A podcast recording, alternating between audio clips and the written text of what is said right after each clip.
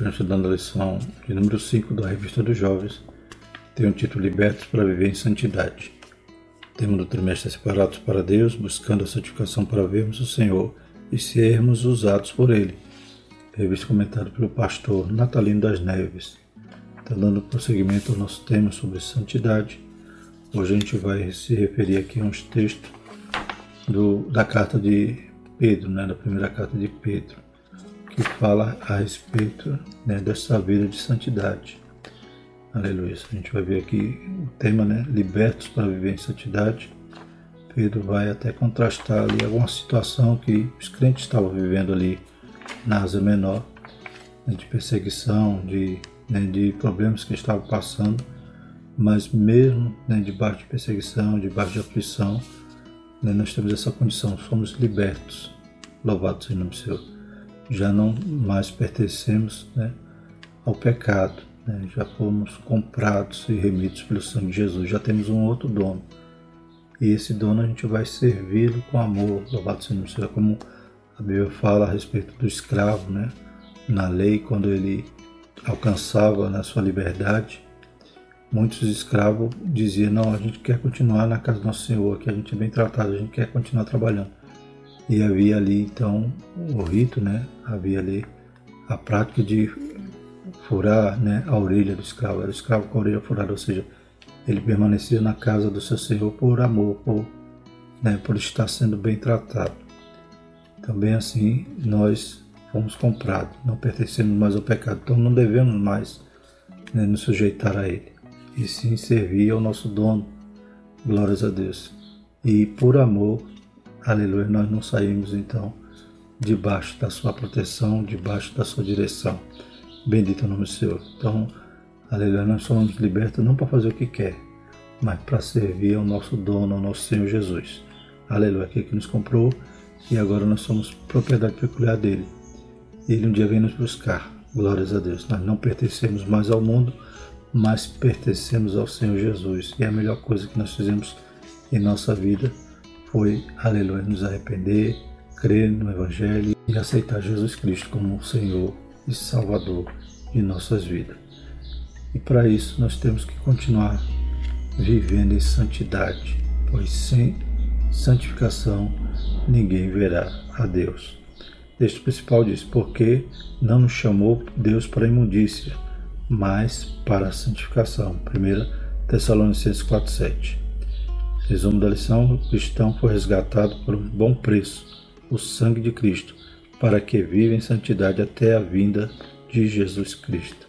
Glórias a Deus. Os objetivos da nossa lição são apresentar o contexto da primeira carta de Pedro, conscientizar de que a santidade recebida na justificação precisa ser mantida e compreender que o cristão foi resgatado pelo precioso sangue de Cristo para viver em santidade.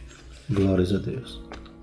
Chama atenção aqui na interação na revista do professor o seguinte: veremos que Pedro escreveu para os cristãos judeus que estavam experimentando a perseguição por causa da fé.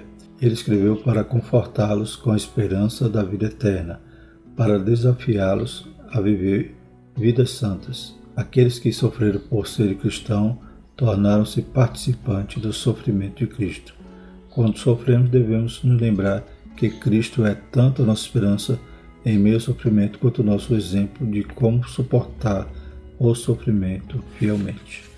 Glórias a Deus. Então, alguns detalhes que podemos também é, inferir aqui desse texto é que Pedro ele conheceu o sofrimento de Jesus. Nessa carta né, está repleta né, dessa relação que, que Pedro teve com Jesus, né, de vê-lo sofrendo e poder né, extrair daquele sofrimento, extrair aleluia, do exemplo de Cristo, também uma condição de que se nós padecemos aqui nessa terra, né, nós também herdaremos com Cristo, louvado seja o nome do Senhor. E esse contexto, né, ele é atual, né? Pois também podemos passar perseguição aqui nessa terra, mas já fomos comprados, somos libertos, somos peregrinos. A nossa cidade é no céu, louvado seja o nome do Senhor. Então, também podemos viver uma vida santa em meio a uma geração corrompida, uma geração corrupta. O texto bíblico se encontra em 1 Pedro 1, 13 a 21. Portanto, cingindo os lombos do vosso entendimento, sede sóbrios e esperai inteiramente na graça que se vos ofereceu na revelação de Jesus Cristo. Como filhos obedientes, não vos conformando com as concupiscências que antes havia em vossa ignorância. Mas, como é santo aquele que vos chamou, sede vós também santos em toda a vossa maneira de viver. Porquanto escrito está: sede santos, porque eu sou santo. E se invocais por Pai aquele que, sem acepção de pessoas, julga segundo a obra de cada um, e andai em temor durante o tempo de vossa peregrinação, sabendo que não foi com coisas corruptíveis como prata e ouro que fostes resgatado da vossa vã maneira de viver, que, por tradição, recebeste dos vossos pais, mas com o precioso sangue de Cristo, como de um cordeiro imaculado e incontaminado, o qual, na verdade, em outro tempo, foi conhecido ainda antes da fundação do mundo, mas manifestado nestes últimos tempos por amor de vós e por ele credes em Deus, que o ressuscitou dos mortos e lhe deu glória, para que a vossa fé e esperança estivesse em Deus. A introdução diz: Para refletir sobre a temática desta lição, faremos uma breve análise da primeira carta de Pedro, cujos destinatários são convidados a ser santos, assim como Deus é santo. A manutenção da santidade recebida na justificação e regeneração é exigida, pois para isso o cristão foi salvo. O preço do resgate para sua liberdade somente será eficaz enquanto viver em santidade. Glórias a Deus. Então, fomos santificados no momento da nossa conversão, forma posicional, como já estudamos, né? Então, o Senhor nos tirou de um estado né, que de pecador e nos justificou, né? pegou nosso pecado, lançou no mar do esquecimento. A partir dali, a gente somos novas criaturas. Aleluia. Mas essa santificação agora precisa ser mantida, né? Então, essa primeira santificação não é nenhum fruto nosso, não dependeu de nenhum esforço nesse sentido. Tudo foi Deus que fez. Ele que nos comprou, ele que pagou um preço alto. Glórias a Deus. Mas a partir do momento que fomos salvos, agora guarda o que tem para que ninguém tome a tua coroa. Então agora a gente tem que perseverar, a gente tem que guardar, a gente tem que ser santo. Louvado seja o Senhor, como nosso Deus requer de nós. Sermos separados, sermos consagrados sermos puros, louvado seja o Senhor. Então, agora cabe um esforço. Aleluia. A salvação que recebemos pela fé foi dom gratuito de Deus, mas para mantê-la a gente precisa nos esforçar e precisa andar no Espírito. Portanto, nenhuma condenação há para aqueles que estão em Cristo Jesus, mas que não andam mais segundo a carne, sim segundo o Espírito. Então, não podemos mais continuar fazendo as obras da carne, mas sim né, gerando através da ajuda, né, através da operação do Espírito Santo na nossa vida, frutos. Louvado seja o nome do Senhor, fruto do Espírito, frutos dignos de arrependimento. Então essa manutenção é exigida. Pedro escreve aqui aqueles crentes, né, a gente vai ver aqui a respeito das suas perseguições que ele sofreu, e a perseguição não pode mover o crente né, para ele tentar talvez se rebelar, né, quebrar tudo, se revoltar, não. Ele tinha que sofrer e permanecer né, santo. Aleluia. Sabendo que ele era peregrino. Glórias a Deus. Sabendo que ele está de passagem por essa terra. Então a gente também tem que aprender, através dessa lição, essa condição. Né? Muitas das vezes a gente vai ser submisso. Aleluia mas confiando em Deus, que é Ele que nos dá vitória. Primeiro tópico, o contexto da primeira carta de Pedro. Primeiro subtópico, os destinatários da primeira carta. Eram pessoas, na sua maioria estrangeiras, sem permissão, para participar da vida pública, possuir terras, receber herança. Grande parte era composta de judeus da diáspora, espalhados pelo mundo, escolhidos como povo exclusivo segundo a presciência de Deus. 1 Pedro 1, versículo 1 e 2, que diz: Pedro, apóstolo de Jesus Cristo, aos estrangeiros dispersos do Ponto, Galácia, Capadócia, Ásia e Bitínia, eleitos segundo a presença de Deus Pai, em santificação do Espírito, para a obediência e aspersão do sangue de Jesus Cristo. Graça e paz vos sejam multiplicadas. Glórias a Deus. Então, quem eram esses? Eram judeus convertidos, né? Eleitos pela presença de Deus. Então, a partir do momento que Pedro avoca aqui alguns, algumas características de Israel para esse povo, aleluia, mas ele está falando aqui aos crentes. E provavelmente seriam aqueles judeus convertidos que foram espalhados na diáspora. Conforme a Bíblia diz Pentecostal, talvez aqui tinha alguns crentes que aceitaram ali no dia de Pentecoste. Inclusive a gente vê aqui no primeiro versículo Pedro citando né, aqueles crentes dispersos, estrangeiros dispersos, é, de Ponto, Galácia, Capadócia, Ásia Bitínia, pessoas, né, nações também que são citadas daqueles visitantes naquela festa de Pentecoste. Então, esses crentes, esses judeus convertidos, né, eram estrangeiros ali na Ásia Menor. Então, eles estavam ali né, sem direito a nada, sem direito à herança, sem direito né, a participar da vida pública. Não eram cidadãos, eram estrangeiros. E isso também já né, implicava em uma certa perseguição, como veremos na lição. Então, eram crentes salvos na pessoa bendita de Jesus. Segundo subtópico, várias perseguições. Eles enfrentavam três tipos de perseguições: pelos romanos, que os consideravam como um povo desprezível, supersticioso e pervertedor da moral e da ordem romana. Então, os romanos perseguiam os crentes, né? tanto judeu como gentio.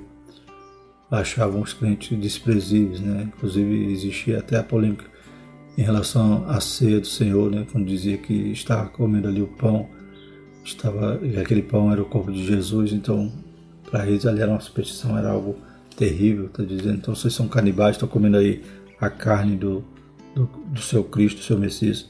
Então realmente eles consideravam os crentes desprezíveis e supersticiosos, como diz aqui na lição. Também esses crentes, esses judeus convertidos, eram perseguidos pelos próprios judeus, que perseguiam os cristãos por motivos religiosos e políticos os judeus, em algumas situações, para manter a boa relação do poder com a política com os romanos, denunciavam os cristãos às autoridades romanas. Então, está vendo que até esses judeus, né, como Paulo, né, foi muitas vezes perseguido durante as suas viagens missionárias. Então, eles denunciavam os romanos para né, ficar bem ali na pita e os cristãos sofriam todas as consequências. E havia essa motivação, né, tanto política como religiosa, né, ou seja, eles ficavam com raiva também porque os crentes não praticavam a lei, né? não eram, né? eles queriam que os crentes, aqueles judeus principalmente, não deixassem de ser judaizantes. E eram perseguidos pela própria população local, que por motivos sociais, grande maioria pobre, ou pela diferença de práticas religiosas e políticas. Também, então, a população ali da Ásia Menor os perseguia, né, pela sua condição social, por serem pobres, serem, né, estavam ali fugidos, né, dispersos da sua pátria e pelas práticas religiosas. Né? A gente vê Paulo também né, em Efésios, quando ele é ali perseguido por cada deus ali, Diana e tal. Então também havia essa perseguição, porque os crentes não adoravam os ídolos que os gregos adoravam. Era um povo desprezado pela sociedade, considerado como a escória. Né? Escória quer dizer a impureza, né? quando vai purificar a prata, né? ou tudo aquilo que não presta é chamado escória, né? a impureza. Todavia foi esse povo que Deus escolheu para ser seu povo exclusivo e santo. Glórias a Deus. Terceiro subtópico, sofrimento. O problema do sofrimento é um tema central da epístola. A carta tem o propósito de encorajar os destinatários a manterem sua fé mesmo diante das adversidades e perseguições, viver a situação deles e seguir as orientações bíblicas não é tão simples assim.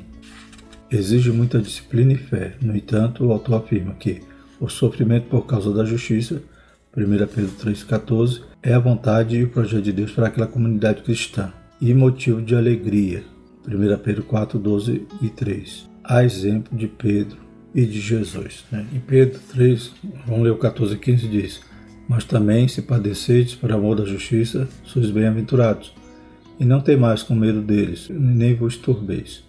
Antes, santificai a Cristo como Senhor em vosso coração e estáis sempre preparados para responder com mansidão e temor a qualquer que vos pedir a razão da esperança que há em vós. Né? Então, esse contexto é o contexto de sofrimento, de perseguição. Glórias a Deus. Mas, se estiver sofrendo né, por amor da justiça, sois bem-aventurados, como o próprio Jesus ensinou lá no Sermão do Monte. Né? Lá em Mateus 5, 10 a 12 diz: Bem-aventurados que sofrem perseguição por causa da justiça, porque deles é o reino dos céus. Bem-aventurados sois vós quando vos injuriarem e perseguirem, mentindo, disserem todo mal contra vós por minha causa. Exultai e alegrai-vos, porque é grande o vosso galardão nos céus, porque assim perseguiram os profetas que foram antes de vós. Então Pedro mostra essa situação que estava passando ali perseguição, mas isso não moveria, né, ele da condição de ser povo santo, né, um povo salvo, louvado seja o nome do Senhor. E Pedro vai usar, inclusive, a, respeito do sofrimento de Jesus, que Jesus também padeceu. E os seus próprios sofrimentos, também Pedro padecia por amor do Evangelho. E o Senhor Jesus ainda também se refere ao sofrimento dos profetas. Então, irmão, como nós somos bem-aventurados quando estamos sendo perseguidos por, por causa dessa justiça, dessa injustiça, né? Em relação até mesmo à nossa posição como cristão. Então, como já falamos, o contexto da lição é atual, glórias a Deus. Pois também a gente pode passar por situações né, também difíceis, mas que nada nos mova dessa posição de crentes salvos, aleluia, e que, que obedece né, a palavra de Deus, não que vá agir de sua própria mente ou de sua própria vontade, mas obedece o que está na palavra do Senhor, porque grande é o nosso galardão. Glórias a Deus. Era comum os cristãos serem caluniados justamente, e o principal motivo para as calúnias era o estilo de vida separado da sociedade que eles tinham. Todavia, o autor coloca uma esperança na vida da igreja, pois afirma que o julgamento daqueles que não obedecem ao Evangelho de Deus seria terrível. Dessa forma, cria-se a expectativa de que a libertação estava a caminho.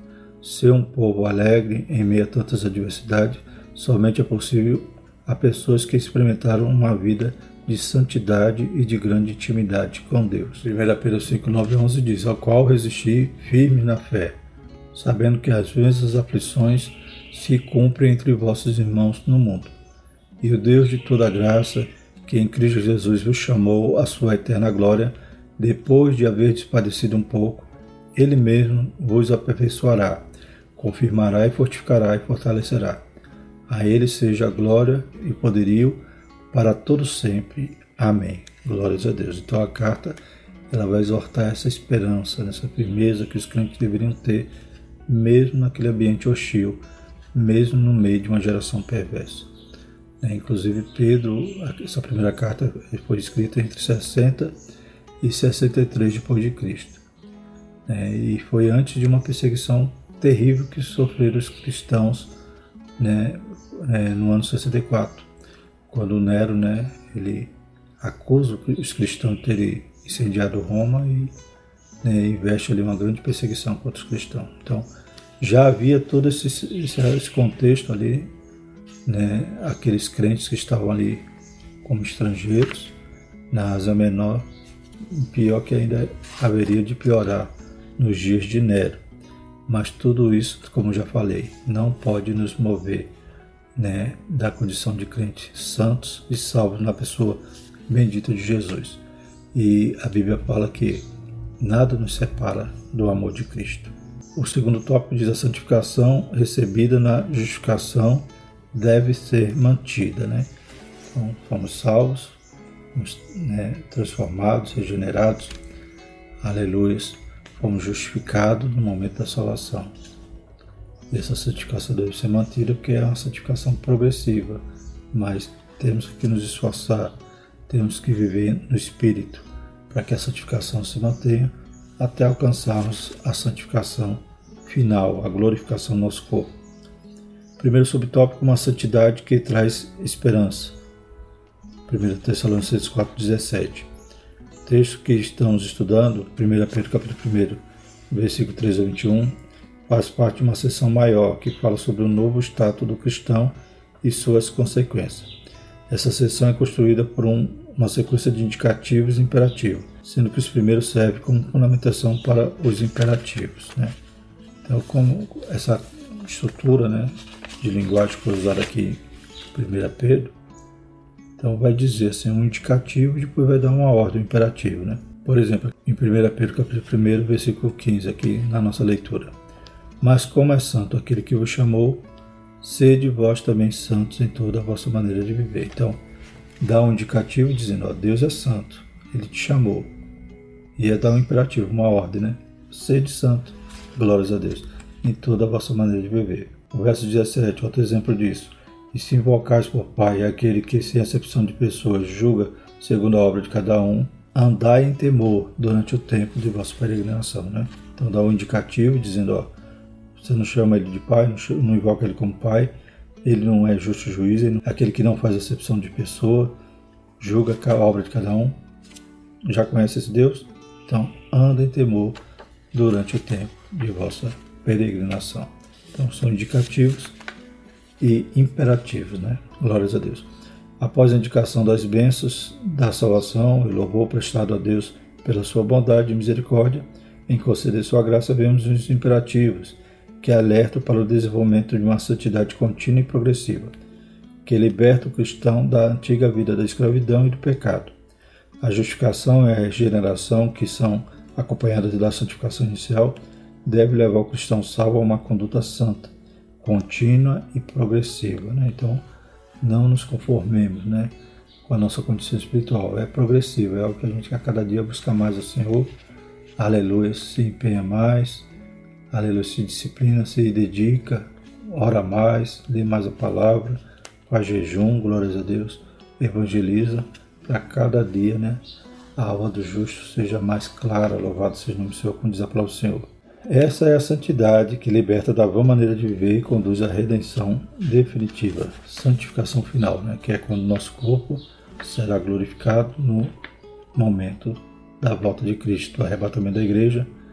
Aqueles que estiverem mortos serão também ressuscitados, transformados, e os que estiverem vivos serão transformados e encontrarão todos juntos com Jesus nas nuvens. E essa santificação né, fala que nos liberta da vã maneira de viver. Né? E para os judeus, né, essa vã maneira de viver, além do pecado, era também toda a tradição, toda a liturgia ali da religião tinham, né, também, que não podia salvar, né? que só o sangue de Jesus pôde salvar. Pedro compreendeu isso também quando ele foi para cá de Cornélio, né? que Deus revelou a ele que a salvação era para todos, né? não era para os judeus, era para todo o mundo. Glórias a Deus, inclusive para os gentios. Então, a santificação é o que nos promove isso. Não é a santificação legalista, né? não é de fazer regras ou normas, né? mas é aquela santificação de uma vez liberto do escravo, você, você tendo visto que a Bíblia diz: se eu voltar a praticar o pecado, eu volto a ser servo dele. Mas se eu fui liberto, eu agora tenho que viver né, por amor ao meu Senhor, que é o Senhor Jesus. Então viver de forma santa, porque Ele é santo. Glória a Deus. Como se eu saísse de uma casa, né, digamos que eu fosse um escravo numa casa e o meu dono era o pecado. Jesus me salvou, me comprou e agora eu moro na casa de Jesus. Então tem que viver conforme Jesus requer de mim e não mais sujeito ao né, meu antigo Senhor, que era o pecado. Deus é santo. 1 Pedro 1, 15 e 16. O intelecto limitado do ser humano não consegue entender a santidade de Deus na sua plenitude, pois esse entendimento transcende tudo que é possível conhecer e compreender. Então, a santidade de Deus é a perfeição, não tem como compreender, não cabe na nossa razão. Aleluia. Ele não é santo como nós, nós devemos ser separados para Ele. Mas Ele já é o estado perfeito. Dessa forma, a compreensão possível do ser humano foi sendo revelada ao longo da história, por meio da palavra de Deus registrada na Bíblia Sagrada, sendo a maior revelação por meio do seu próprio Filho encarnado, Hebreus 11:3. Assim, a melhor forma de entender a santidade de Deus é observando a vida e obra de Jesus. Glórias a Deus. O Paulo dizia: Sede meus imitadores, como eu sou de Cristo. Nós também devemos imitar Cristo para viver uma vida santa. A santidade faz parte da essência de Deus e forma de, de forma que o distingue totalmente da criação no sentido de perfeição. Todavia, essa distinção devido à sua transcendência não o torna inacessível, pois ele também é imanente, ou seja, mesmo sendo santo na plenitude do termo, se comunica com as suas criaturas por amor e por misericórdia. Por isso, convida-as para também serem separadas, buscar a pureza de uma vida santa e fazendo a diferença na sociedade. Então, Deus é santo, está perfeito. Aleluia. Mas ele não é inacessível. Né? Ele é transcendente mas ele é imanente. Ele quer habitar, né, como ele quis habitar no meio de Israel, através do tabernáculo ali. Glórias a Deus. Ele né, elegeu um povo para ser santo, glórias a Deus, para andar com ele, para servi-lo, para propagar, aleluia, a santidade dele, a sua palavra. Glórias a Deus. E hoje nós fazemos essa parte, né, esse papel, igreja. Glórias a Deus. Nós também somos santos. Bendito é o nome do Senhor. Ele habita em nós. Somos habitação e templo do Espírito Santo. Aleluia. Por isso precisamos ser diferente, fazer diferença. Não podemos ser igual ao mundo. Pelo contrário, não podemos nos conformar com o mundo. Terceiro subtópico, Deus é o único juiz justo e imparcial. 1 Pedro 1,17. A santidade de Deus está diretamente relacionada com a sua própria justiça, em que ele é o único juiz que julga de forma plenamente justa e julgará todos os seres humanos. O julgamento de Deus tem a garantia da justiça plena, porque será de acordo com o seu padrão de santidade. Né? Então, está relacionado santidade e justiça de Deus. Ele vai julgar todos, aleluia, e o seu julgamento é perfeito, não é injusto pelo contrário, né? Ele conhece tudo, né? ele nos sonda. Sem que haja uma palavra em nossa boca, ele já sabe que nós pensamos. Louvado seja o Senhor. Ele conhece todas as coisas, inclusive as intenções e motivações de cada pessoa. Por isso, ele pode tomar decisões justas e imparciais. O julgamento de Deus não tem somente o sentido escatológico, né? então o comentarista nos traz essa direção. Né? Embora há o julgamento escatológico, ou seja, o tribunal de Cristo, as obras dos crentes, as motivações dos crentes vai ser julgado. Juízo final, né? Todos os ímpios serão julgados. Mas também ele nos traz essa condição maravilhosa que o Espírito Santo também nos julga diariamente, nos constrangendo quando pecamos, louvado seja o nome do Senhor, esquadrinhando nosso coração, nossa consciência, para que quando estamos em pecado nós caiamos e se nos arrependamos, aleluia, que escapemos do juízo final. Quando nós confessamos, deixamos, alcançando a misericórdia. Esse julgamento constante que o Espírito Santo está nos aperfeiçoando, aleluia, para que nós não sejamos depois julgados só na eternidade, no juízo final. É como a, a Bíblia fala, que o Pai exorta, né? o Pai castiga, o Pai até açoita aquele que ama. E se esse que é amado reconhece os seus erros, ele pode alcançar a misericórdia. Terceiro tópico, a santidade que liberta. Glórias a Deus. Vimos já o contexto dessa carta de Pedro, né, tão maravilhosa. Vimos também que a nossa santificação tem que ser mantida, tem que ser preservada, tem que ser, aleluia, alimentada diariamente. E agora vamos falar sobre a santidade que liberta. O preço do resgate pela liberdade em Cristo. Né? O fundamento para a liberdade é o resgate. Né? Então, voltemos aqui ao texto da lição, sabendo que não foi com coisas corruptíveis, como prata ou ouro, que fostes resgatado da vossa boa maneira de viver, que por tradição recebeste de vossos pais. Então, o que nos libertou, o que nos comprou, não foi prata, nem foi ouro. Foi algo muito mais precioso. Foi o sangue nosso Senhor Jesus Cristo. Esse processo de resgate de alguém que não tinha liberdade era muito comum na época da escrita dos livros bíblicos. A escravidão e a servidão eram práticas comuns, havendo várias formas para uma pessoa se tornar um escravo. Né? Então é claro que essa escravidão né, não era prescrita por Deus, era, né, Deus permitiu, né? Mas era algo comum da cultura dos homens. E havia várias formas de tornar escravo. Né? Em momento de guerra, né? quando era levado despojo daquela nação perdedora e muitas das vezes eram levadas pessoas como escravos momento de dívida, né, quando alguém se endividava muito e acabava se vendendo como escravo ou até vendia os filhos para pagar a dívida. Então havia várias formas de se tornar escravo. O escravo ficava submetido ao controle de outra pessoa e não tinha nenhuma liberdade para fazer sua vontade ou tomar uma decisão. Quem decidia por ele era o seu dono. Isso ocorria porque o escravo não possuía recursos adequados para comprar sua liberdade, o que seria possível somente mediante a intervenção de um terceiro por meio do pagamento de resgate. Então, o escravo não tem condição de se libertar. Tinha que ser comprado, tinha que ser pago um preço de resgate. O que aconteceu conosco? No Novo Testamento, esse fato é comparado com a posição do ser humano sem Deus. A grande novidade do Evangelho é a apresentação do Cristo como o único que teria condições de pagar pelo resgate toda a humanidade, não com coisas corruptíveis, mas com seu sangue vertido na cruz. Os destinatários da carta não tinham recursos e ninguém para defendê-los nos tribunais romanos.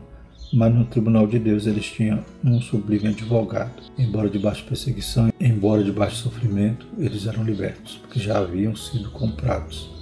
Glórias a Deus. O cristão é resgatado para ser livre, 1 Pedro 1,20 Jesus, o Cordeiro de Deus que tira o pecado do mundo, surge na plenitude dos tempos no momento exato planejado por Deus. O cristão é redimido por meio do sacrifício de Cristo para uma vida de santidade que liberta da escravidão do pecado. Todavia, a liberdade que Cristo nos dá não é para fazermos o que quisermos, mas para viver uma vida genuinamente cristã como parte da nova natureza. Né? Lembra aquele exemplo da casa? Então nós estávamos debaixo da, do jugo do pecado. Né? Então ele era o nosso Senhor, porque a gente não era liberto Alguém que fuma, alguém que bebe, diz: Não, eu sou liberto, eu faço o que eu quero. Mas ele está ali amarrado para um vício, ele está amarrado ali para uma prática. Né? Então o pecado ele acorrenta, né? ele realmente se assenhoria daquele que está vivendo nele. Então o Senhor nos tirou dessa casa da servidão e agora nós somos servos dele. Louvado seja o nome do Senhor. E como servos dele eu tenho que obedecer, amar. Aleluia. É, eu sou servo da, como já falamos no princípio, né? Aquele servo da orelha furada, ou seja, aquele servo que não quer sair da casa do seu Senhor, porque ama o seu Senhor e é bem tratado ali na sua casa. Glórias a Deus. Então eu tenho que, essa maneira santa que eu tenho que viver é de acordo com o meu novo dono, com o meu Senhor Jesus Cristo. Paulo exortou os cristãos da igreja da Galácia por desprezar o sacrifício de Cristo e confundir a justificação com a santificação contínua e progressiva confiando nas obras de justiça, o que Paulo chama de outro evangelho, Gálatas 16:9. A nova vida do regenerado o conduz à caminhada da santidade. Né? Então não é a minha prática religiosa que vai me garantir santidade ou salvação ou liberdade. O que me comprou foi o sangue de Jesus. Eu não pude pagar, eu não tinha como, aleluia, me libertar. Ele pagou o preço, porque a Bíblia diz que o salário do pecado é a morte. Então minha, meu destino era a morte. É, eu tinha que pagar esse preço, mas Jesus pagou no meu lugar. Bendito o nome do Senhor. Então eu não posso né, viver também de forma legalista, né, ou com práticas, ou dizer, não, eu sou mais santo que os outros porque eu sou, faço isso, faço aquilo. Eu tenho que entender que tudo é pela misericórdia de Deus. Aleluia. Ele que me salvou e é o seu Espírito que me ajuda a continuar santo. É Ele que opera essa obra em nós. O plano de Deus é tornar as pessoas íntegras e santas pelo seu amor. E o último subtópico, a liberdade plena se dará somente com a glorificação. Então só deixo de correr risco de perder a minha salvação ou, aleluia, deixar de ser santo quando eu for glorificado. Quando a trombeta tocar e os vivos serem transformados e arrebatados, né? mas não antes dos que morreram em Cristo serem também ressuscitados e transformados e arrebatados. Então estaremos todos glorificados. Bendito é o nome do Senhor. E sim, o pecado, né? Cadê a, a morte, seu aguilhão? Aí estará realmente eliminado o último inimigo. Glórias a Deus. E então estarei completamente liberto. A vida em santidade, além da gratidão, é movida pela fé e pela esperança. 1 Pedro 21. O autor aponta para a ressurreição de Cristo e sua glorificação, o pleno descanso eterno com Deus após uma vida de santidade. A graça tem muito a oferecer, o tempo da graça é eterno, portanto, infinitamente maior do que o da escravidão do pecado e morte espiritual. Né? Então, muitos estão trocando qualquer coisa por Cristo, né? então, qualquer prazer, qualquer momento de alegria por Cristo. Mas aqui é efêmero, aqui é passageiro, é como a erva que nasce de manhã, floresce, daqui a pouco o mocho morre. E a graça nos dá, aleluia, essa perenidade, né? essa eternidade com Deus, bendito o nome do Senhor. E olha que o dia passa rápido, viu, irmãos? Jovens que estão aí no seu vigor, lembre-se do seu Criador no dia da sua mocidade, porque daqui a pouco vem os dias nos quais vai dizer que não tem mais contentamento. Então corra, sirva ao Senhor, aleluia, garanta está também usufruindo da eternidade na presença de Deus.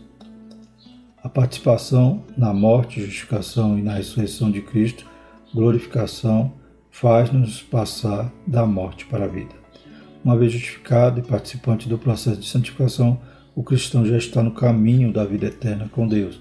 Por isso a insistência do autor, 1 Pedro 1, 13 a 21, em exortar aquele povo sofrido a fim de manter a santidade adquirida na sua justificação e regeneração, com liberdade em Cristo, reconhecendo o valor do resgate pelas suas almas. Então, fechou aquela lição fazendo esse resumo, né? E a conclusão ainda diz: aprendemos que Pedro, em sua primeira carta, escreveu para pessoas que, na sua maioria, eram estrangeiras. Por isso, elas não dispunham de poder para participar da vida pública, possuir terra ou receber herança. Todavia, sentiu a alegria de participarem do sacrifício de Cristo, que pagou o resgate delas com algo mais valioso que toda a riqueza da terra. Elas foram libertas para viver em santidade, apesar do sofrimento que enfrentavam em seus dias. Amém? Como é contemporânea essa mensagem de Pedro, né, irmão? Que nós possamos estar né, também com essa consciência de libertos, ainda que soframos aflições, perseguições, nada nos mova da posição de crentes santos, crentes salvos, crentes que estão aguardando o seu Senhor. Aleluia. A recompensa de uma vida que ainda possa ser sofrida, mas tem um galardão. Nosso galardão, aleluia, já está perto. Exultai e alegrai-vos, porque grande é o vosso galardão nos céus. E porque assim perseguiram os profetas que foram antes de vós. Amém? Vamos agradecer ao Senhor. Maravilhoso eterno Deus, te louvamos, Pai, pela tua palavra que é tão maravilhosa. Pai, aleluia, ela tem saciado nossa sede. Aleluia, tem nos despertado para vivermos de uma forma santa, de forma agradável. Deus Santo, que possamos, Pai, glorificar o teu santo nome. Abençoa a tua igreja, abençoa cada jovem, Pai, guarda de todo mal. Pai, que eles reconheça a tua proteção e o teu cuidado, Pai, e o amor que o Senhor derramou por nós ali na cruz, Pai, pagando o preço com teu sangue. Fica conosco, nos ajuda em nome de Jesus. Amém. Que a graça do nosso Senhor Jesus Cristo, o amor de Deus e a comunhão do Espírito Santo permaneça sobre todos nós, hoje e eternamente. Amém.